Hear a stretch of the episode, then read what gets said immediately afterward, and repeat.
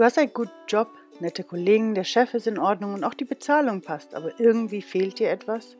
Du fühlst dich trotzdem niedergeschlagen und manchmal sogar etwas depressiv. Du möchtest gern etwas daran ändern, aber du weißt nicht, wo du anfangen sollst. Oder vielleicht weißt du schon, wo du eigentlich gerne hin möchtest, aber irgendwie kommst du nicht in die Puschen. Halten dich Selbstzweifel und Ängste davor zurück, dein Ding zu leben?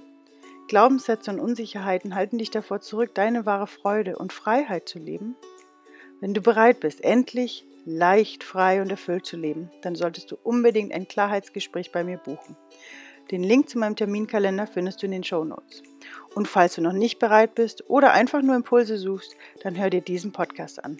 Mein Name ist May Wengel-Goibudu und ich bin Gründerin der Wandelschule und der Wandelkongresse. Ich habe diesen Podcast kreiert für außergewöhnliche Menschen, die ein außergewöhnliches Leben kreieren möchten. Und jetzt wünsche ich dir ganz viel Spaß mit der heutigen Podcast-Folge. Yay, wir sind live. Nein, wir sind nicht live, aber wir nehmen äh, schon mal auf. Ich freue mich riesig. Hallo, meine lieben äh, mutigen Multikulti-Menschen da draußen. Ich sage einfach mal Menschen, ähm, an alle da draußen hier vom Wandelmagazin. Ich freue mich riesig mal wieder, wie immer. Nein, äh, ein altbewährte, altbekannte, äh, sie war bis jetzt bei allen meinen Kongressen dabei und sie war eine der ersten sogar, die damals bei meinem allerersten Kongress zugesagt hat, muss ich auch noch dazu sagen. Ähm, also wir begleiten uns gegenseitig auf unserem Weg äh, der Wandlung schon sehr, sehr lange. Und jetzt hatten wir mal wieder ein Thema, ein besonderes Thema.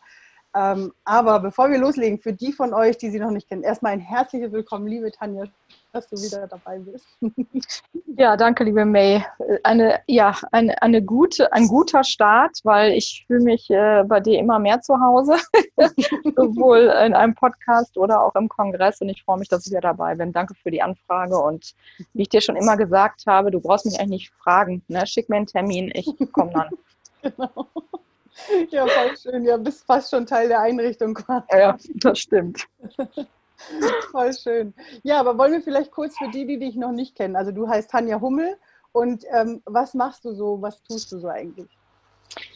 Ja, das ist eigentlich, eigentlich äh, zu diesem Zeitpunkt gerade eine spannende Frage. Also ich bin Tanja Hummel, genau. Ich bin von Haus aus, meine Profession ist, ich bin Diplompsychologin und bin Familien- und Ahntherapeutin und arbeite noch äh, im Yoga- und Meditationsbereich. Das ist aber so, äh, seitdem ich auf Bali jetzt lebe, dieses Jahr werden es vier Jahre, hat das Yoga so einen zweiten, also nicht wirklich so einen ersten Stellenwert mehr wie noch am Anfang. Und im Moment bin ich auch so durch diese besondere Phase im Moment wieder in so einer mehr Findungsphase. Also ich schaue gerade, wo es für mich auch im Business hingeht. Ich arbeite äh, mit Frauen, also Frauen sind so, ist meine Zielgruppe, Frauen, die äh, schon äh, eigentlich viele Erfahrungen gesammelt haben in ihrem Leben, die auch schon viel gemacht haben, sowohl Persönlichkeitsveränderung äh, als auch spirituelle Sachen, die auch zum Teil selber in dem Bereich unterwegs sind als Coach oder Therapeutin. Und äh, mit diesen Frauen arbeite ich eigentlich von Anfang an, seitdem ich online bin. Und im Moment geht es aber darum, so ein bisschen mehr eigentlich das, was mich innerlich bewegt, so auch als meine innere Wahrheit, also jetzt durch diese Zeit, ähm, wie wir alle, wir werden alle Transformationen, der eine oder die andere mehr oder weniger gemacht haben, aber ich bin gerade so ein bisschen dabei, noch ein bisschen klarer und vielleicht auch ein bisschen wahrhaftiger zu werden mit dem, was ich denke und sehe und wie ich auch arbeiten will. Und ich glaube, das wird für einige auch äh, nicht so leicht zu verdauen sein demnächst. Aber mir liegt es wirklich daran, dass wir diese, gerade diese besondere Zeit und auch diese Neuzeit nutzen, um wirklich uns klarer zu werden, was wir eigentlich wollen, nicht nur für uns, sondern auch für die Welt. Es wird was ganzheitlicheres sein, ja. Ja, danke dir vielmals. Ich finde es so schön, dass du das sagst, weil es, es ging mir während, gerade während der Corona-Zeit, also ich glaube, da haben wir alle komplett wirklich äh, zum einen Zeit gehabt, reinzufühlen, reinzugucken, für uns selbst auch nochmal die Fragen zu stellen. Ne? Warum sind wir hier? Was machen wir eigentlich und so weiter. Und ich finde es spannend, dass du das auch sagst, weil ich hatte auch so ein, ein Erlebnis oder mehrere sogar, wo ich wirklich so gemerkt habe, ich will nicht mehr zurückhalten. Und da ist mir eigentlich so aufgefallen, wie viel wir, und eben auch als du das auch schon mal erwähnt hast, wie viel wir als Coaches eigentlich manchmal auch zurückhalten aus äh, es ist eigentlich fast nicht Mitgefühl, sondern nee, wir wollen einfach die Leute nicht vom Kopf stoßen, aber manchmal müssen einfach gewisse Dinge auch Tacheles mal ausgesprochen werden. Ne? Ganz genau, da kann ich mich nur anschließen. Ich glaube auch, dass diese, auch dieses Alte, das ist ja auch was Altes, vorbei ist, dass wir als Coach ähm, oder als Therapeut, Berater, wie auch immer, unterstützen, natürlich da sind. Aber ich glaube, ähm, dass mit so einer Wahrhaftigkeit oder mit so einer wirklichen transparenten Wahrheit, wie wir sie vielleicht fühlen in uns, einfach ähm, nochmal mehr Klarheit bringen und vielleicht dann auch nochmal die Menschen oder die Frauen, je nachdem mit welcher Zielgruppe man arbeitet, anspricht, die auf sowas vielleicht eben auch warten, dass man Tacheles redet, so würde ich das sagen. Ja. Ja, total. Also es, als würde quasi dieser Weichspüler rausgenommen werden. Ne? So die, ne, dieses vorsichtige, brauchen wir nicht mehr. Es ist jetzt einfach Zeit, ins Tun zu kommen. Also es ist so, ja. so ein ins Tun kommen, ins Machen kommen und diese Kraft auch zu nutzen, dass wir das einfach können. Ne?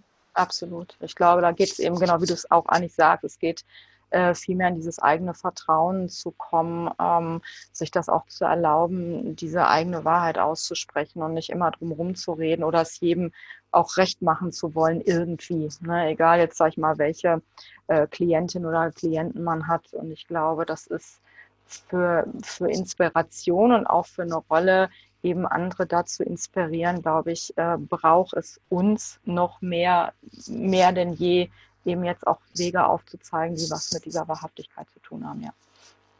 Ja, definitiv. Und was ich ja auch toll daran finde, ist, man, man hat dann ja, man zieht ja dadurch auch die richtigen Menschen an. Das ist das, was ich glaube, was wir ja vorher immer vergessen, dadurch, dass wir ständig im, ja, ich will ja keinem wehtun keinem, keinem, ne, und keinen verletzen oder keinen vom Kopf stoßen. Und was dabei aber vergessen wird, ist, dass wir dadurch vielleicht eventuell genau nicht die Menschen anziehen, die wir eigentlich gern wollen. Und wenn wir in unserer Wahrheit sind, in unserer Wahrhaftigkeit, egal ob wir jetzt als Coaches natürlich unsere Leute dann damit an oder halt auch ein Mensch in seinem ganz normalen Alltag, ja, dadurch, dass er da auch immer, ich, für mich fühlt sich das immer so an, wie als würde man auf Zehenspitzen durch die Welt laufen, weil man will ja keinen aufwecken und so. Und jetzt ist aber die Zeit einfach vorbei. Jetzt darf man wirklich wie ein Elefant im Porzellanladen einfach mal durchlaufen. Ne? Ja, exakt. Also genau, es ist, finde ich das nochmal sehr, sehr schön beschrieben und wohlweislich eben in diesem Bewusstsein ähm, auch andere Menschen anzuziehen oder auch andere, die dann gehen werden, die das, die vielleicht einfach so weit auch noch nicht sind, das auch zu ertragen oder auch zu hören oder damit auch arbeiten zu können. Na, ne, das ist nochmal ein guter Punkt, ja. Ja, genau. Sehr, sehr cool. Und ich glaube, dass es ja für uns auch gerade wichtig ist als Coaches, dass wir das ja auch, ähm, dieses Ganze ja auch vorleben dürfen, gerade auch für uns diesen Wandel zugeben zu dürfen. Weißt du, was ich Also wenn ich mir überlege, äh, gerade jetzt wir zwei, wenn, wenn ich mir überlege, wir, wir haben uns 97 im Mai, glaube ich, war die, war die DNX in Berlin zum ersten Mal gesehen. 2007. 2000, äh, nee, 2017. Ach, 17, genau, weil 97, 2007, 2017. Es war toll. Ja, ich aber, aber, aber, spannend, wie die sieben bei mir, bei 97 bin ich nach Deutschland gekommen, deswegen, wahrscheinlich habe ich deswegen das gerade im Kopf gehabt. Nein, 2017, so rum. 2017 auf der DNX in Berlin haben wir uns das erste Mal gesehen, so rum. Genau. Und ähm, wenn ich mir überlege, was wir damals waren oder wie wir uns ja. auch definiert haben als Coaches nach außen, ja. Und was sich in der Zeit alles gemacht hat und ge getan hat. Ne? Ich meine, du warst da damals schon für ein Jahr in Bali gewesen. Genau. Ähm, wie war denn das für dich? Weil das war, glaube ich, das erste Mal, dass du gerade wieder zurückgekommen warst, ne? nach einem Jahr. Ja, genau. Ich war acht Monate da und bin dann ähm, eigentlich frisch gekommen. Ich glaube, die DNX war im Mai und ich bin irgendwie im Mai, glaube ich, auch gekommen. Naja, genau. Genau. Und du hast ja dann den Sommer da verbracht, weil ich weiß noch, die, die Aufnahme für das Interview, für den Kongress hatten wir ja bei dir im Garten dann damals noch gemacht. Mhm, genau. Und du bist aber dann ja auch gleich wieder, wieder zurückgegangen, ne? Wie genau. Ich, hm? Wie, wie, würdest du das denn beschreiben für dich, wie dieser Ruf war von Bali? Also beim ersten Mal, also davor quasi, dass du überhaupt nach Bali gegangen bist und dann auch, dass du dann auch beschlossen hast, da länger zu bleiben. Ja, ich sag mal, Bali war ja auch so eine Berg- und Talfahrt ja eigentlich für mich. Ich bin eigentlich ja mit, mit äh, einem Yogalehrer oder Yogalehrerin-Job ja in Indonesien angefangen im äh, September 2016 oder August 2016. Und dann hatte ich noch Rest, ähm, Restvisa sozusagen. Ich hatte sechs Monate ein Visum und habe zwei Monate gearbeitet in Indonesien und hatte dann noch vier Monate und bin ja nach Bali gekommen. Eigentlich ähm, war Bali überhaupt nicht äh, wirklich bewusst in meinem Plan Mir ist dann aber irgendwann mal aufgefallen, dass eine ganz alte Arbeitskollegin von mir noch, als ich noch angestellt war vor zig Jahren, ich kann mich kaum noch erinnern, ähm, mir schon von Bali erzählt hatte, weil ihre Mutter ähm, Innenarchitektin war und die hatte immer von Bali geschwärmt. Also es gab mit Bali irgendein Thema, aber bewusst hatte ich das nicht. Und dann war ich auf Bali und habe dann meinen ersten äh, Freund kennengelernt hier, der war oder ist Balinese. Und dann ähm, bin ich eben nach Deutschland zu, die, zu der DNX gekommen und bin dann wieder nach Bali. Wir hatten uns dann aber in diesem ersten Jahr 2017, in diesem ganzen Jahr dann auch getrennt. Und dann wollte ich ja nach Bali nicht mehr zurück. Ich bin dann ja im Winter 2017 nochmal nach Deutschland, um mal zu gucken, was ist es jetzt? Reise ich weiter? Ne, wo geht das für mich hin? Und ich hatte aber im März 2018 wieder einen Yogalehrerjob auf Bali und ich musste hin. Also ich habe gesagt, okay, ich halte mein Wort und fliege wieder hierhin. Ja, und in dieser Zeit habe ich dann meinen äh, heutigen Mann halt kennengelernt, der ja auch Indonesier ist, er kommt aus Java oder von Java. Und dann äh, bin ich hier geblieben natürlich. Wir sind jetzt über zwei Jahre zusammen, äh, muss aber auch immer wieder gestehen, dass Bali so manchmal so ein Fluch und Segen für mich ist. Also ich finde Bali halt sehr intensiv. Ich bin jetzt vier Jahre hier und jetzt dadurch, dass ich im Mai nicht nach Deutschland konnte, also einmal im Jahr bin ich immer in Deutschland, um auch zu arbeiten, ne, meine Klienten und Workshops zu sehen, zu machen und auch meine Mutter natürlich zu sehen, habe ich jetzt schon gemerkt, ich bin jetzt so ein ganzes Jahr auf Bali durchgängig und ich, das ist schon schwierig für mich, weil ähm, ich, ich finde es auch eben klein, es ist eine Insel. Ne? Ich lebe hier wirklich in, in, in U-Boot ist die Energie, also alles was hier so durchläuft, ist halt für wirklich sensible Menschen sehr heftig. Und ich muss eigentlich mal für länger hier auch raus. Und das ging jetzt durch Corona ja nicht. Also ging schon, aber ich habe mich entschlossen, halt dann natürlich auch hier zu sein und bin auch froh darüber. Aber ich merke schon, ähm, dass es mich dann auch mal wieder rauszieht, was aber meinem Naturell entspricht. Und mein Mann ist so gestrickt, dass der nirgendwo sein muss, auch aufgrund seiner Kultur oder Religion nicht. Also wenn ich jetzt sagen würde, ich möchte nach Deutschland zurück, dann würden wir das so auch einspielen, dass er mitkommt. Also er ist jetzt nicht hier und sagt, ich kann hier nicht weg und will auch nicht. Also wenn leben wir hier oder gar nicht, sondern es ist eigentlich, ähm, wir leben, können sehr frei in Anführungsstrichen leben. Na, er hat ja nun mal keinen deutschen Pass, das heißt, er ist ja nur bedingt frei aufgrund seiner seines Seins als äh, Indonesier. Aber ich merke schon, dass ich ähm, eben nicht das ganze Jahr hier leben kann. Nein, das geht nicht. Also, also von daher ist hm. ein paar Monate ist gut, aber dann muss ich auch mal wieder in was Geerdetes rein, in was, ähm, ja, vielleicht auch mal wieder so, wie man so schön sagt, in die Matrix mal zurückgehen, das mal wieder so spüren, um dann wieder ne, in die andere Welt zu gehen. Aber ich, ähm, ich kann auch nicht sagen, dass äh, ich, ich bleibe jetzt bis zum Ende meines Lebens mit meinem Mann hier. Ne? Das, ne, das plane ich sowieso nicht oder würde das auch nie, nie mehr so bei allen Sachen so benennen. Aber Bali ist schon, ja, es ist so ein Auf und Ab. Ja, so würde ich das sagen. Also ich würde nicht sagen, dass ich nicht hier sein will oder das gar nicht schön finde, aber ich weiß, es wird mir ab einer gewissen Stelle einfach zu viel und dann muss ich rauf, ja. Ja, was ich, was ich denke, was ja auch Menschen passieren kann, die in Deutschland wohnen. Ne? So grundsätzlich ist, was, was Deutschland so hat, also ich merke es ja, ich bin ja jetzt auch wieder hier und äh, es hat genauso auch schöne Ecken, schöne Orte, schöne Menschen, ja, so viel Schönes, was man auch ein, einnehmen kann. Aber ich denke mal, zumindest die, die Nomaden unter uns oder die halt einfach gerne, äh, die ein bisschen Hummeln unterm Hintern haben, für die Danke. ist eh ja, einfach, genau. Ähm, ist, ja, ist, ist, ja eh ein bisschen schwierig, sehr statisch zu sein, ne, sage ich jetzt mal, also allgemein. Ja, ja. Das, das wäre ja dann, ob es jetzt eine Insel ist oder ob es äh, irgendwo auf dem Festland ist.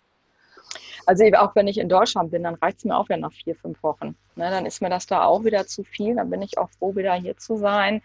Ähm, aber ja, ich vermisse halt auch ein paar Sachen. Ne? Also natürlich nicht nur die Lieben, die noch, die da sind, sondern einfach auch ein, auch ein bisschen Komfort. Ich mag es auch manchmal geordnet und strukturiert, aber das hält eben auch nicht mehr lange an. Und ich weiß eigentlich so tief in mir, ich hatte mit meinem Mann auch letztes Jahr gesprochen, ob wir nach Deutschland gehen, wirklich mal so, dass er mal Europa kennenlernt und dass wir mal länger in Deutschland bleiben.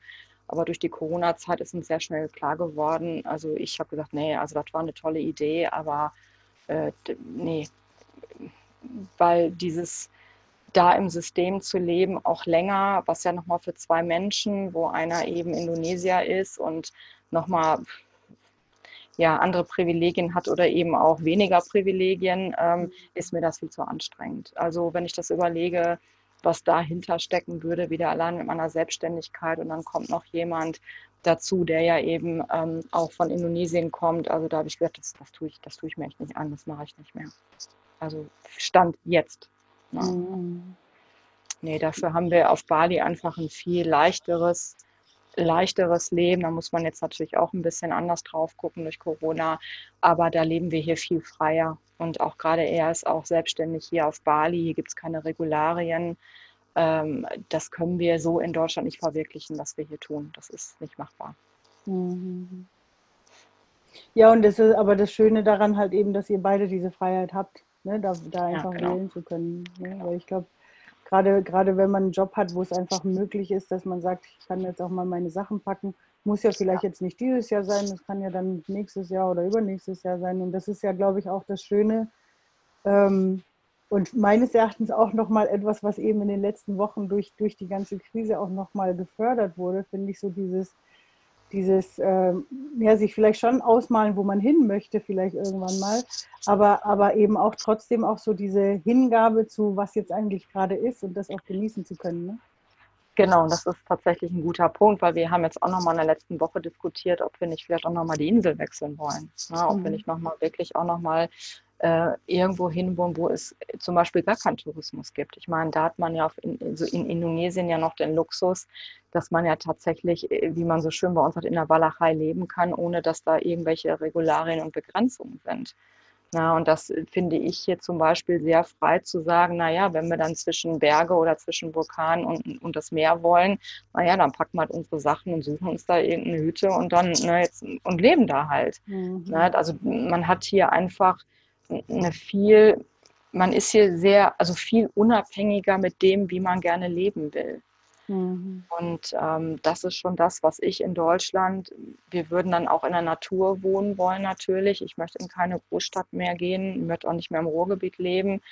Naja, aber da hängt dann der ganze Ballast wieder dran, ne? um da wegzukommen. Ne? Dann bist du wieder am Plan, brauchst ein Auto, wie kommst du aus der Walachei weg, wo kriegst du ein schönes Haus her, du nicht so viel bezahlt. Ne? Das, das, das ist das ganze System drückt dich ja wieder zu oder runter. Und da mhm. haben wir es hier natürlich einfach viel besser, dadurch, dass wir natürlich verheiratet sind, ähm, habe ich da natürlich auch jetzt einen anderen Stellenwert einfach hier. Ähm, das wäre natürlich noch schöner, wenn ich die Sprache sprechen könnte, aber ich bin immer noch nicht so weit, bald demnächst. ähm, und dann haben wir aber damit einfach, äh, können andere Sachen wirklich verwirklichen, weil wir beide, und das habe ich ja auch in den vier Jahren hier komplett abgelegt, ähm, was das Thema Luxus ist oder was das Thema äh, Sachen besitzen ist oder auch meinetwegen Unsummen von Geld besitzen. Das ist einfach nicht mehr das, was ich will und er auch nicht. So, das heißt, wir beide äh, können sehr einfach eben auch leben irgendwo, ohne was zu mhm. brauchen. Und das ist für mich einfach purer Luxus, auch einen Partner zu haben, der von dem Punkt kommt, wie ich eben auch. Oder eigentlich ja immer schon an diesem Punkt war. Ich habe es ja gelernt über die letzten Jahre. Mhm.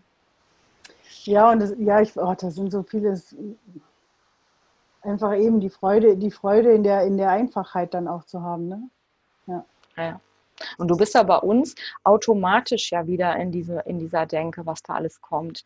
Ne? Du bist ja unwillkürlich wieder, ne, dass du am Überlegen bist, wie kannst du es realisieren oder wie kannst du was umgehen, was ja bei uns relativ schwierig ist. Ja, bist ja in dem System wieder komplett drin mit Anmelden und was da ja wieder alles auf einen zukommt.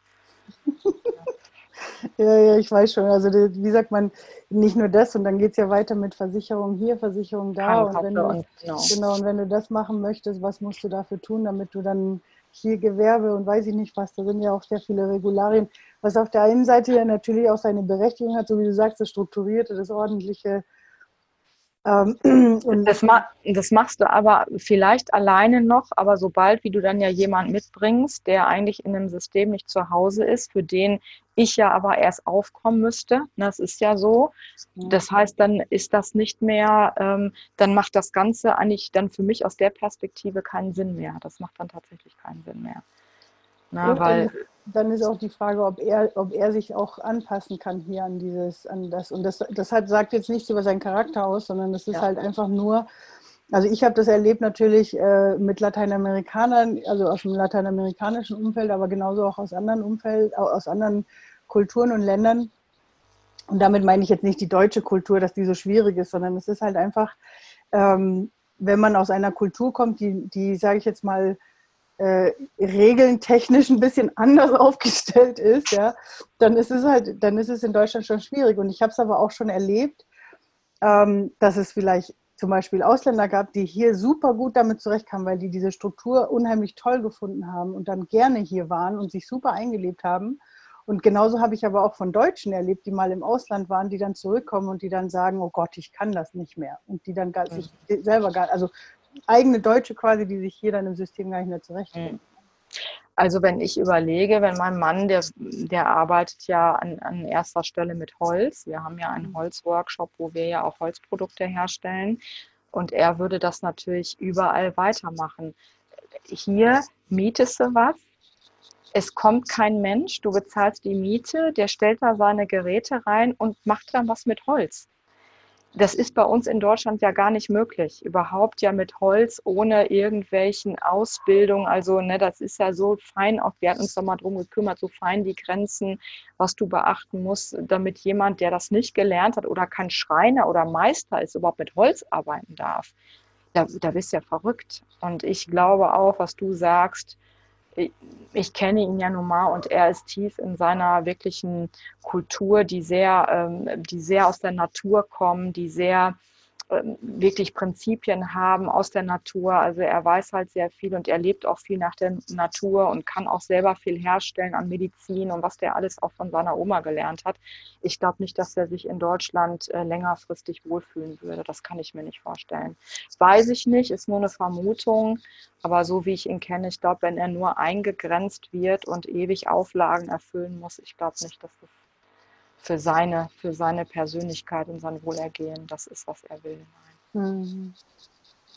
Spannend und vor allem, was ich daran auch schön oder interessant finde, weil das ist ja dann auch die Frage, gerade bei diesen interkulturellen Beziehungen, wie das dann, wie, wie sich sowas zum Beispiel ja dann auch auf die Beziehung auswirkt. Ne? Weil du sagst, ihr seid ja eigentlich schon relativ frei, dahin zu gehen, wo ihr hingehen wollt.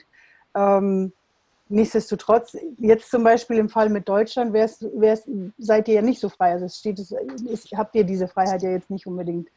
Ähm, wie ist das denn für dich zu sagen, ähm, dass deine Beziehung, also doch, wie ist, wie ist es für dich zu sagen, quasi jetzt, dass, diese, dass, dass deine Beziehung, dass du dann sagst, ähm, ist es für dich in Ordnung, trotzdem da zu bleiben? Also diese Balance zu finden zwischen dem, dass du nie, vielleicht nicht irgendwann mal dann zu ihm sagst, weißt du was, wegen dir durfte ich damals wieder nicht nach Deutschland zurück.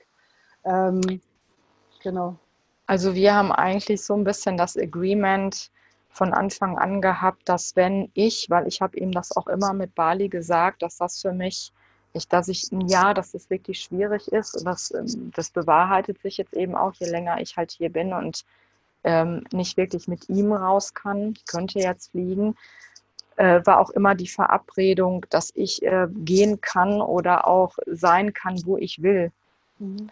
Na, also wenn ich jetzt entscheiden würde, ich will jetzt zu meiner Mutter und ich möchte morgen fliegen, dann könnte ich das tun und könnte dann auch so lange bleiben, wie ich will. Na, also es gibt jetzt keine keine Regularien, dass es heißt, also wenn du jetzt länger weg bist, dann ist die Beziehung jetzt zum Beispiel mhm. erledigt oder ich kann hier ohne dich nicht sein und äh, ich, wir haben Hund, wir haben das und es kann es jetzt nicht machen. Ähm, genauso wie er ja auch immer gereist ist. In dem ersten Jahr war er in Japan und Thailand unterwegs und auch lange. Am Anfang der Beziehung, glaube ich, war er insgesamt fast zwei oder drei Monate weg. Und das war aber eben so schön, weil wir das von Anfang an kannten. Dann war ich in Deutschland direkt, nachdem er wiedergekommen ist. Also wir haben so in dem ersten halben Jahr uns nicht wirklich gesehen. Mhm. Ähm, das war aber ein guter Einstieg zu sagen, wenn irgendjemand die Decke auf den Kopf fällt, dann bitteschön. Ne? Dann mhm. kann auch jeder dann raus oder ich kann, ich habe nächstes Jahr ja Hawaii geplant äh, im August, September für mindestens sechs Wochen. Und das ist auch jetzt schon klar. Und er hat gesagt, okay, dann nehme ich mal wieder meine Sachen und besuche Freunde dann äh, in Indonesien irgendwo. Mhm. Also das ist schon, das geht schon irgendwie. Ja. Wobei ich ja immer sage, ähm, deswegen bin ich auch hier und nicht nach Deutschland geflogen, weil für mich ja immer Heimat da ist, wo ich die Liebenden um mich herum habe. Mhm. Ne, deswegen ist eigentlich, deswegen bin ich nicht geflogen, weil er mir einfach als Partner wichtiger im Moment ist, als jetzt ähm, nach Deutschland zu fliegen. Dann zieht es mich da nicht so hin. Was nicht heißt, dass er äh, es mich jetzt nur nach ihm zieht als Person. Nein, das heißt es nicht, aber ich bin schon sehr, ich bin schon sehr ortsfrei. Ich fühle auch zu Deutschland keine äh, oder zu meinem, ich komme aus dem Ruhrgebiet, da fühle ich jetzt nicht, wie, wie mein Vater das sehr stark hatte, ein Heimatgefühl. Der wäre niemals aus dem Ruhrgebiet rausgegangen für kein Geld der Welt. Ähm, aber ich war zu lange drin und heute kann ich sagen, ich komme gerne hin, um die Leute wieder zu sehen oder einige und meine Mutter, aber ich komme nicht hin, weil ich äh, Essen vermisse mhm. oder Witten, wo ich herkomme oder oder.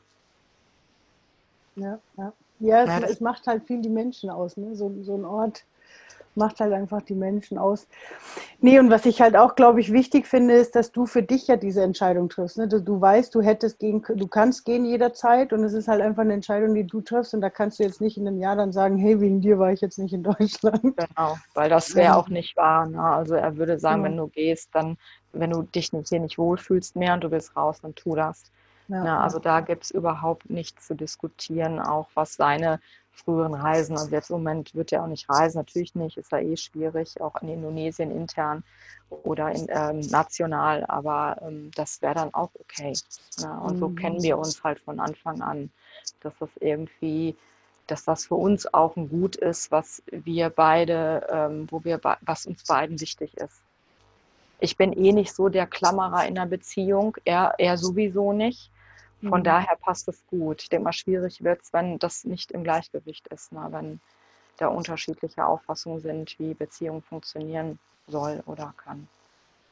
Ja, aber ich denke mal gerade, dass, also ich meine, jetzt in eurem Fall war es ja natürlich noch extremer wichtig, wenn man, wenn man aus, wie sagt man, zwei Kulturen kommt, ja, ähm, ist es ja nochmal extrem wichtig, dass man auch gute Kommunikation miteinander hat, um eine Beziehung führen zu können. Und ich meine, das gilt ja genauso auch für, wie sagt man, gleichkulturelle Beziehungen, ja. Aber ich denke mal, da ist es halt einfach noch offensichtlicher, dass man erst recht noch mehr sprechen muss miteinander. Ne? So. Naja, und das ist dann natürlich, äh, ist dann natürlich auch die, äh, eigentlich die, ja, ich würde schon fast sagen, die Herausforderung schlechthin, ne? weil man ja erstmal nicht in der gleichen Muttersprache spricht, mhm. sprechen ja Englisch.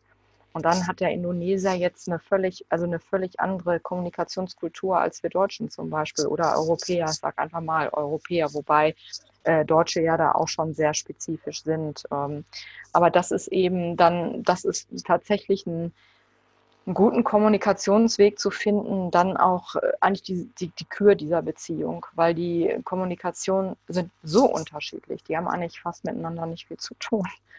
Von daher äh, sind wir da, würde ich sagen, nicht mehr in der Probephase. Wir sind schon einen Schritt weiter, aber Kommunikation ist tatsächlich, vor allen Dingen, wenn, wenn ich dann noch als Therapeutin noch in dem Ganzen mitmische und also jetzt nicht, sage ich mal, ähm, irgendwie, ich sage jetzt mal, Designerin bin, wo ich mit der Sprache einfach auch anders gehe. Ich meine, er hat natürlich jetzt mit mir auch wirklich den Worst Case an seiner Seite, noch mit einer Therapeutin.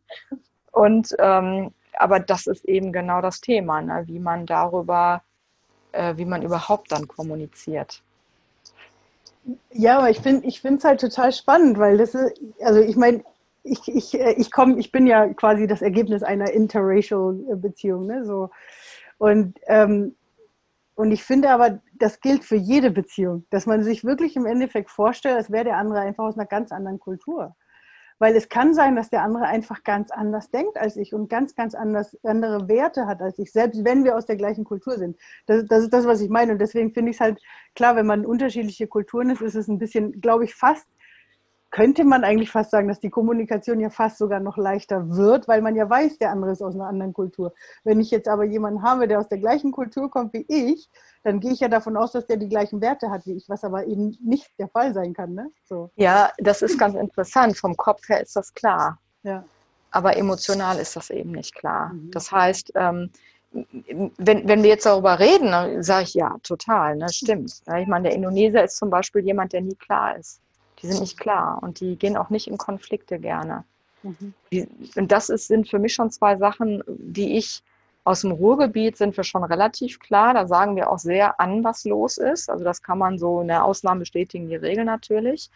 Aber wenn ich dann mit ihm zum Beispiel ein Thema regeln möchte, wo dann natürlich die Emotionen sofort da sind, ja, dann ist er oh, ja, ausgeschaltet. Ne? Dann kannst du es vergessen. Dann merke ich auch, muss ich auch dann oft danach so über mich lachen, was ich emotional, was meine Emotionen dann für eine Erwartung auch haben, was ja. vom Kopf her überhaupt nicht geht. Es geht nicht. Kann ich erwarten, dass der auf einmal mit mir einen Konflikt löst, so wie ich das kenne mit einem, ich sage jetzt mal, deutschen Mann. Ne? Also ich sage jetzt einfach mal Mann, der aus meinem Kulturkreis kommt ne, wo ich dann weiß, dass ich auch Sachen im besten Falle voraussetzen kann, im besten Fall. Und das ist natürlich noch mit jemand aus einer Kultur, die überhaupt das nicht in, in, in, ihrer, in ihrer Kommunikationsform haben. Äh, das ist schon, also das war am Anfang schon echt, muss ich sagen, echt nicht einfach. Also da hat sich auch so ein bisschen am Anfang war auch nicht klar, klappt das jetzt echt, ne? können wir das echt mhm. machen oder geht das einfach nicht. Na, weil, weil, wie gesagt, die haben eine andere Essenskultur, eine andere Kommunikationskultur und ähm, ja, das ist jetzt mittlerweile, kennt man sich ja auch und aber wie gesagt, wenn manchmal die Emotionen dann doch nochmal dazu reinkommen, dann vergisst man schon mal einiges. ja. Ja, nein, das glaube ich definitiv. Und das ist ja, äh, und ich glaube, da kommen ja auch Jahre später, können da immer noch Sachen hochkommen, ne? ja. Mal, wie gut man sich auch kennt. Ja. Absolut. Und deswegen sage ich ja, ich glaube, es ist halt, ich glaube, es ist wirklich so wichtig, inwiefern sich man, man sich gegenseitig, weil das, das hat jetzt wirklich mit beiden Seiten zu tun, wie sehr, wie sehr man sich gegenseitig auf die Sprache des anderen einlässt. Absolut. Also, ne, ja, also auf die, egal ob es jetzt emotional oder, oder vom Kopf her oder was auch immer, weil ich, wie gesagt, ich sehe das bei meinen Eltern. Aus deren Generation gibt es, glaube ich, im Freundeskreis irgendwie sechs Ehen, wovon aber nur noch drei, glaube ich, bestehen. Also weil, also die auch so gemischt, gemischt, äh, kulturell gemischt sind, in der gleichen Mischung. Und es ist halt tatsächlich einfach, weil, weil halt die Kommunikation irgendwann nicht gepasst hat. Ne? Und dann und, und man einfach nicht mehr aufeinander eingehen konnte, richtig. Also das ist tatsächlich, wo, wo wir auch definitiv am meisten aufpassen müssen. Mhm. Also das Thema Kommunikation. Es gibt sonst überhaupt überhaupt gar keine Themen. Also wie wir Beziehungen sehen oder was wir in Zukunft vorhaben oder was auch unsere Werte sind, mhm. auch zum, zu einem System oder wie frei wir leben wollen, das ist schon klar. Aber so, so heißen Phasen, na, ich meine, Corona war es für uns auch in der Beziehung nicht einfach, weil wir, ich arbeite immer zu Hause, mein Mann, der hat einen Workshop hier im Umkreis von U-Boot und äh, wir sehen uns auch, haben uns auch nicht oft gesehen, weil dann habe ich eben halt, war ich bei Freundinnen oder er spielt ja auch Musik, ist ja auch Musiker als Zweit, als Zweitstandbein und äh, dann haben wir uns auch oft nicht gesehen und Corona hat uns dann echt auch ja richtig zusammengebracht, sage ich mal, in unserem hm. Alltag und da war das Thema Kommunikation dann nochmal aktueller denn je, ne? weil wir sonst auch eben nicht unbedingt ähm, so viel Zeit auch die letzten Wochen verbracht haben durch Arbeitssachen und, und, und. Aber wir haben eben auch jetzt viel gelernt. Ähm, zum Glück haben wir hier auch ein großes Haus, dass wir uns jetzt hier auch nicht so, dass wir nicht aufeinander hängen. Ähm, aber das war natürlich dann mit der Kommunikation und dann noch zusammenhängen, so Tag und Nacht. Oh mein Gott, das war schon krass. ja, das glaube ich. Aber ihr habt jetzt auch ein bisschen leichter, oder? Mit rausgehen und so weiter. Ist bei euch auch lockerer geworden. Das haben wir ja sowieso von Anfang an gekonnt. Wir haben ja nie einen Lockdown oder wir mussten ja nie zu Hause bleiben. Mhm. Wir haben das nur freiwillig gewählt für uns. Wir haben das am Anfang halt, ähm, ich glaube, gut sechs oder sieben Wochen mitgemacht. Aber es hatte hier weiterhin vieles auf und wir haben nie äh, die Beschränkung gehabt, nicht rauszudürfen. Mhm. Das kennen wir ja nicht. Also wir haben das frei gewählt, weil wir uns äh, einfach solidarisch zeigen wollten. Das war unser Anteil daran. Ja. Mhm oh, schön, aber trotzdem schön, dass ihr euch quasi dieser, diesem Abenteuer eigentlich auch noch, äh, wie sagt man, absichtlich unterlegt, also oder freiwillig unterlegt ja. habt, dass ihr gesagt habt, so, und jetzt hocken wir aufeinander. Ja, das war. ja, das war erst eine dumme Idee. dann, aber dann äh, war das tatsächlich für uns gut und auch für, ähm, ja, ich würde sagen, es war so ein Teil Solidarität, aber auch ein Teil Aufklärung, weil man muss leider auch sagen, dass die Balinesen, ähm, auch was das Thema weiterhin angeht, einfach äh, von ihrer Regierung keine gute Aufklärung haben und sich ehrlicherweise auch nicht wirklich so kümmern. Ne? Die leben ja so in ihrem eigenen Dunst und in ihrer eigenen äh, ich sag mal, Thematik, was eben auch ne, den Hinduismus angeht und woran sie ja auch glauben, was ja auch schön ist. Aber ähm, hier auf Bali, ähm, da braucht es viele Leute, die wirklich das vormachen, die inspirieren und zeigen, was wichtig ist. Und so haben wir das dann auch verstanden. Einfach gesagt, ja, ein Teil ist Solidarität, aber der andere Teil auch zu zeigen, was wichtig ist. Die Verantwortung dann auch ein bisschen ja, mit, mit zu übernehmen. Ja. Ja, so ein bisschen war das, also ich, in Panama war das äh, ein bisschen auch so, dass hauptsächlich die, die, die, wie sagt man, die westlichen Länder oder die europäischen Zugereisten und die amerikanisch Zugereisten, die haben sich definitiv hundertprozentig an die Gesetze gehalten oder an die Regeln gehalten.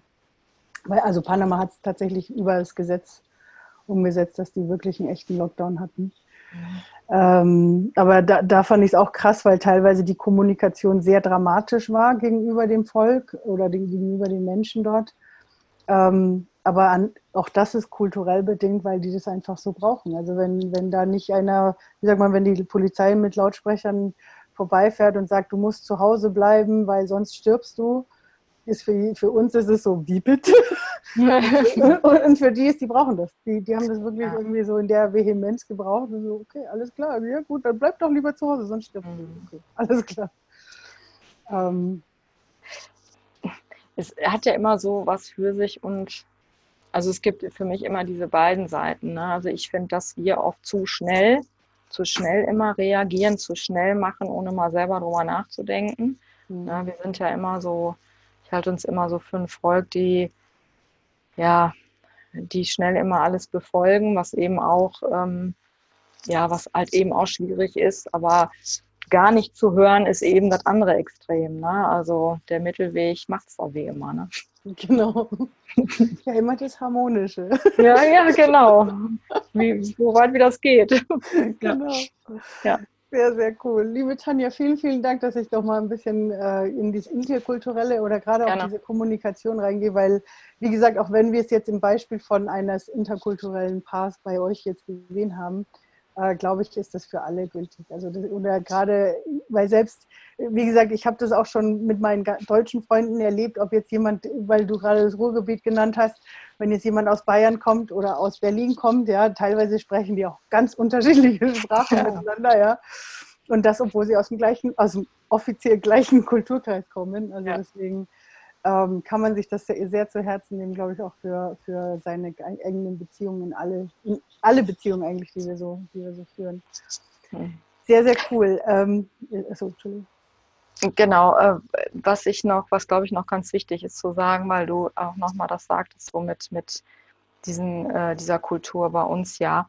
Ähm, ich glaube, was, ähm, was so schwierig ist in dieser Kommunikation, ähm, dass zum Beispiel Asien oder wenn ich jetzt hier von Indonesien spreche, dass die, dass die natürlich überhaupt keine Idee haben von unserem, äh, von unserer westlichen Denke, wie wir ja eigentlich von der asiatischen Denke ja auch eigentlich nicht, für die, die nicht rumreisen oder nicht länger in Asien waren, haben da auch keine Vorstellung von. Ne? Und ich glaube, das ist nochmal so wirklich sich, dass er sich auch manchmal das nicht nicht vorstellen. Also der kann sich dann manche, ja, manche westlichen Gedankenspiele und so einfach, das kriegt er einfach nicht geregelt. Ich glaube, das ist dann nochmal das, was dann drunter liegt, dass wir ja per se unsere westliche Kultur ja verstehen, aber eben, eben, ich finde so die, gerade die asiatische im Vergleich zur westlichen ist ja nochmal was ganz anderes.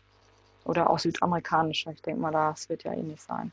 Du, also bei uns ist, ja, ist es ja ganz gemischt, weil meine Mutter ist ja chinesische Äquatorianerin und ähm, mittlerweile haben wir auch festgestellt, wie sehr eigentlich in unserer Familie mehr die chinesische Kultur eigentlich äh, eingeschlagen hat.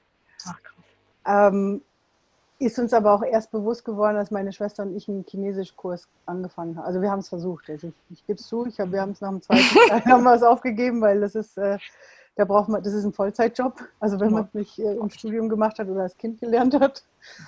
Ähm, aber da ist uns eigentlich nochmal krass, äh, krass bewusst vor Augen geführt worden, kulturell gesehen. Ne? Also so, äh, wir sind nicht so, also wenn ich mir andere, ich glaube, deswegen liebe ich die Karibik so sehr, weil die karibischen Völker sind sehr, die Kultur dort ist sehr emotional umarmen und feiern und Dramatik und alles so, so richtig so alles in einem so reingemischt und äh, ich meine, die Äquatorianer sind an sich ein bisschen ruhiger, aber die haben schon auch so dieses lateinamerikanische Feuer ist da schon auch und die Chinesen halt nicht so und in unserer Familie ist es halt eher so ähm, also es gibt, glaube ich, eine Tante, die gerne viel umarmt hat. Früher, also mittlerweile haben wir es ein bisschen geändert, aber früher war es wirklich so, so auch Gefühle zeigen, so emotional sein und laut sein. Das ist, nein, die sind nicht laut. Wir müssen ne, so, also da, da, kommt halt eher so dieses chinesische und so ein bisschen ja, das ist ja unterwürfige. Das ist ja in Indonesien halt auch. Also Emotionen kriegst du da nicht viel und genau. so Körperkontakt auch nicht. Das ist ja halt eben nicht. Mhm. Genau, genau. Also das, also deswegen, äh, du halt, das ist, das ist schon das. Und ich finde aber, dass die, du hast diesen Punkt äh, ganz, ganz wichtig angesprochen, uns selbst auch mal bewusst zu machen. Oder ich glaube, deswegen sind wir als Brückenbauer so wichtig, weil es einfach zu, zu viele Menschen gibt, ähm, die sich gar nicht vorstellen können, dass eine Kultur einfach anders denkt. Oder dass jemand anders einfach anders denkt, ja. Und, und deswegen sage ich ja, äh, für mich sind, die, sind wir als Brückenbauer ja nicht nur wichtig in der interkulturellen Geschichte auf der weltweiten Ebene, weil das gleiche Thema findest du ja auch an der gleichen Straße. Da gibt es vielleicht ja, zwei stimmt. Menschen, die komplett unterschiedliche Werte haben, ja, obwohl ja, sie quasi auf der gleichen Straße aufgewachsen sind und leben, ja, aber einfach jeder hat halt sein eigenes Erleben gehabt und uns einfach ein bisschen dafür zu öffnen, dass einfach ein Mensch vielleicht auch ganz, ganz anders denken und ticken kann, auch wenn es vielleicht nicht unseres ist oder weil, weil wir es vielleicht nicht haben wollen. Ja, aber äh, ne, also sich, die, diese Offenheit einfach auch dafür zu haben. Deswegen, das ist, glaube ich, ganz, ganz wichtig. Ja, also das kann ich nochmal unterstützen. Also gerade durch diese unterschiedliche Denke äh, bin ich definitiv toleranter geworden. Also das ist tatsächlich so, weil das kann man schon auch eben auf uns übertragen, in dem gleichen Kulturkreis einfach ähm, ja mal bewertungsfreier zu sein oder jedem seine Wahrheit auch letztendlich zu gönnen was auch immer dann dabei rauskommt. Ne? Aber das ist hier, äh, das musste ich hier lernen, weil sonst wäre das tatsächlich wahrscheinlich, hätte das auch nicht mit meinem Mann funktioniert. Ja. Ja, das ist voll schön.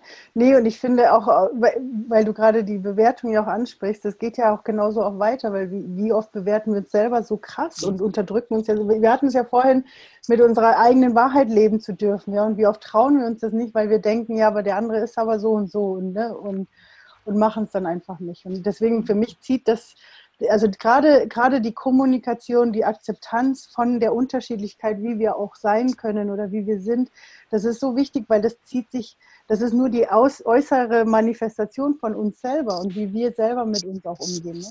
Ja, das ist tatsächlich so. Das ist Wahrheit. Sehr cool. Ähm, bevor wir jetzt äh, noch äh, zum Ende kommen, weil eine Frage hätte, eine, eine kleine Frage habe ich jetzt noch, aber ähm, ich wollte gerne, deine Spezialität ist auf jeden Fall Frauen. In meinem Fall, äh, ich weiß, dass äh, einige Männer auch zuhören, ähm, äh, aber ich weiß auch, dass ganz, ganz viele Frauen dabei sind und deswegen äh, hatte ich auch, wollte ich gerne mit Tanja darüber sprechen. Ihr, du hast jetzt ein ganz, ganz tolles Projekt ich hatte mit Amina schon darüber gesprochen und ihr habt aber noch zwei, also du mit Amina und noch zwei anderen zusammen, ne? Habt ihr? Noch drei andere, wir sind zu fünft. Zu fünf, oder zu fünf, genau, Entschuldigung. Genau, und äh, gar nicht schlimm. Heute, also heute in einer Woche startet eben der erste kostenlose Female Empowerment Summit 2020. Und es ist äh, wirklich ganz, ganz äh, aufregend, weil wir fünf unterschiedliche Frauen sind, also fünf äh, unterschiedliche Expertinnen zu fünf unterschiedlichen Themen zum Thema Female Empowerment. Das heißt, wir stellen in einem Summit, der eben äh, nächste Woche Montag anfängt und bis Freitag geht, also nächste Woche Freitag. Es gibt einen Videobeitrag von äh, den Expertinnen an einem Tag, was ich ganz schön finde. Und wir ähm, zeigen in unseren Workshops im Prinzip, wie wir Female Empowerment in unserer Arbeit umsetzen. Also was ist einmal der Schwerpunkt und wie arbeiten wir im Female Empowerment? Und äh, das ist der erste Kongress oder der Summit, den ich wirklich mitorganisiere und mitveranstalte. Und das ist äh, mit fünf Frauen, die eben alle haben ein, ein, ein Fünftel sozusagen. Mhm. Ähm, war von der Organisation sehr, sehr schön und wir freuen uns wahnsinnig darauf. Das ist auch super, super toll eingeschlagen, direkt von Anfang an. Und, ähm, und was so schön ist, dass wir fünf Expertinnen tatsächlich aus völlig unterschiedlichen Bereichen kommen. Also dabei ist nochmal die Irina Horvath, die Tanz- und Bewegungstherapeutin ist. Die Amina war ja hier mit äh, dem Business Coaching. Dann ist die Chantal äh, Ediger dabei, die ist ähm, Kunsttherapeutin. Stefanie Husi-Gissmann, Persönlichkeitsentwicklung und ich mit äh, Familien- und Ahnenarbeit oder Ahnentherapie.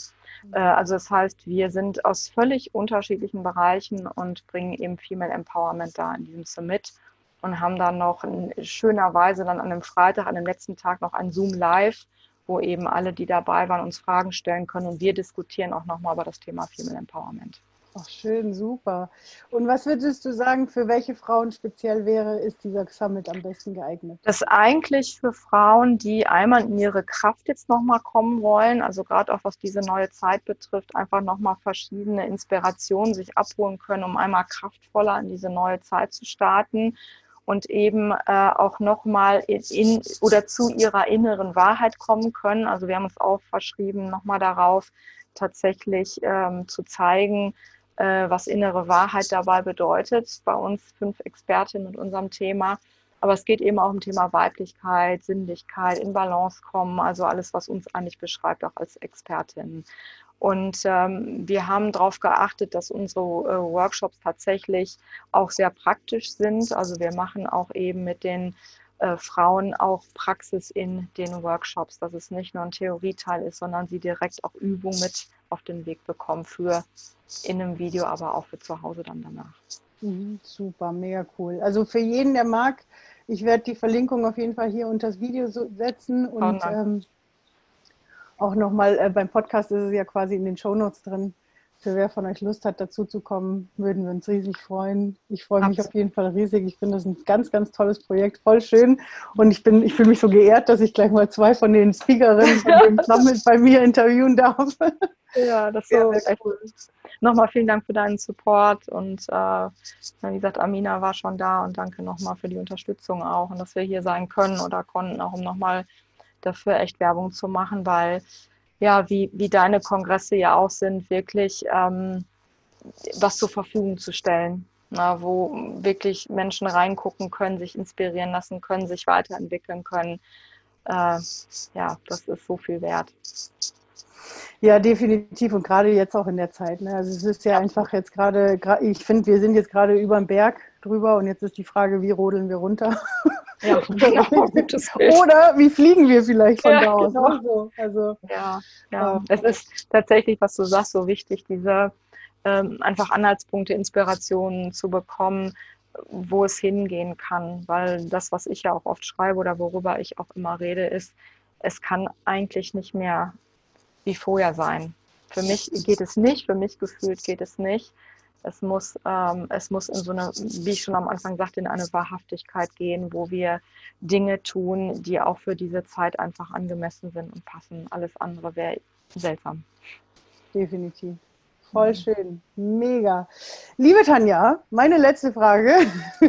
Gerne. Nein, ich wollte fragen, ähm, eine letzte Frage noch. Was hättest du irgendein Buch, das du gerade gelesen hast? Oder also ich bin ja eher so der Audible, ich höre es ja lieber, aber ähm, wo du sagst, das ist jetzt gerade so aktuell, das hat mir gerade ganz, ganz viel Inspiration gegeben oder vielleicht sogar mein Leben verändert.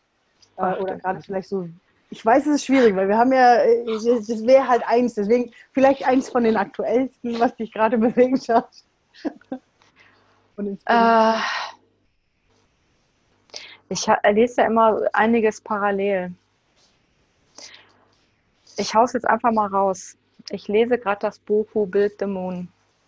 Who Built the Moon? Ja. Sehr cool. Von? Hm. Ja, da fragst du mich was. Ich weiß es nicht. Ich kann ich den Namen nicht sagen. Er ist nicht bekannt. ja, Who Built the Moon ist ein sehr kontroverses Thema. Da ja. geht es nochmal komplett um das Thema Mond und was er denn vielleicht ist und was er vielleicht auch nicht ist. Und die Mondlandung? Da ist alles Mögliche in dem Buch, ja. Echt? Oh mein Gott, das klingt ja voll spannend. Ja, es ist, wie gesagt, sehr polarisierend, sehr spannend, weil ich setze mich da gerade sehr intensiv mit auseinander ja. zum Thema Wahrhaftigkeit und dieses Buch äh, könnte ein Triggeralarm sein, sage ich jetzt schon mal dazu. Sehr cool, das freut mich, weil ja. ich mag das. Also nein, ich, deswegen freut es mich, wenn wir es hier mal reinsetzen können. Ja, ich denke auch, es ist, äh, ich habe einige Bücher auf, aber ähm, ich habe mir jetzt gerade gedacht, wo du dachtest, komm, sag, habe ich gedacht, nein, ich gehe jetzt nicht in so eine Konformität. Ich nehme das Buch jetzt, weil es, es polarisiert halt, weil es da einiges äh, weil da einige Sachen aufgestellt werden, die vielleicht eben nicht allen schmecken wird. Das, ne, das ja. ist, da, da schließt sich der Kreis von Anfang wieder. Sehr, sehr spannend. Oh mein Gott, da bin ich ja jetzt auch schon wieder neugierig. Ich als kleine Mondanbeterin. Genau, ich lese es nicht. Nein, alles gut ist mal, um, um einfach mal ich sag mal, eine andere Perspektive zu bekommen und dann aber auch selber reinzuspüren, ähm, was es für einen selber vielleicht äh, bereithält oder auch wo man eben selber sagt, nein, das ähm, sehe ich so nicht. Da, ne, genau darum geht es ja auch.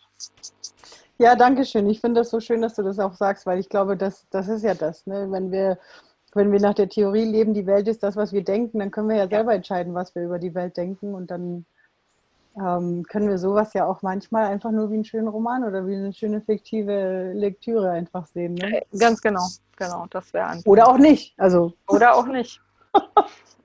es gibt ja, wie sagt man, wir können ja aus allem eigentlich was für uns ziehen. Ne? Also ich finde, ist ja egal, wie, wie ich es nehme. Es ist halt wichtig, für ich sich glaube, selber reinzufühlen. Genau, ich glaube, ich glaube, das Wichtige daran ist tatsächlich, ungefiltert und auch da wieder ohne Erwartung oder Bewertung mal wirklich reinzuspüren, was die eigene Wahrheit ist. Ja. Oh, Tanja, das ist so ein schöner Abschlusssatz. Da sage ich jetzt auch nichts mehr dazu. Der ist einfach nur, den nehmen wir. Ja. Danke sehr, dir. Sehr cool. Danke dir nochmal für deine Zeit. Es hat megamäßig Spaß gemacht. Ich setze nochmal alles drunter. Also für die, die Tanja noch nicht kannten, ihr kriegt die Webseite drunter. Ihr habt auf jeden Fall den Summit für alle Frauen, die sich angesprochen gefühlt haben. Bitte macht mit. Ich glaube, gerade jetzt in der Zeit ist es unheimlich wichtig. Ihr habt da wirklich fünf tolle Frauen dabei. Ähm, wenn ihr wollt, hört auch nochmal ins Interview rein mit Amina, wenn ihr sie auch nochmal rein, reinfühlen wollt. Und äh, genau, nimmt auf jeden Fall daran teil. Ansonsten, ich glaube, wir setzen auch nochmal, ich glaube, du bist ja auch auf YouTube, hast du auch einen ganz, ganz tollen Kanal mit drauf. Also wir setzen sämtliche ja. Infos. Instagram kann ich euch empfehlen. Tanja ist da ganz, ganz tolle Insta-Stories jeden Tag. Sehr, sehr cool und inspirierend. Und, ähm, ah, und du hast ja auch noch deinen Malkanal äh, äh, äh oder Zeichen. Mein Malprofil, genau. Ja, genau. Wo Tanja uns ja. äh, mit in ihre künstlerische Seite mit reinnimmt. Sehr, sehr cool. Aber Danke, wir setzen auf jeden Fall alles drunter, dann könnt ihr Bitte. Tanja da noch, genau, dann könnt ihr bei Tanja nochmal vorbeischauen. Und ansonsten, ähm, ja, wir hören uns sowieso spätestens beim nächsten Kongress wieder. Sowieso, genau. Ich bin mir sicher. Cool. Spätestens. Genau, spätestens. Vielen, vielen Dank nach Bali. Ich danke dir, liebe May. Danke dir. Danke. Bis bald. Und auch unseren Zuschauern vielen, vielen Dank, dass ihr wieder zugeschaut und zugehört habt. Und ich freue mich schon aufs nächste Mal. Bis dann. Ciao. Tschüss.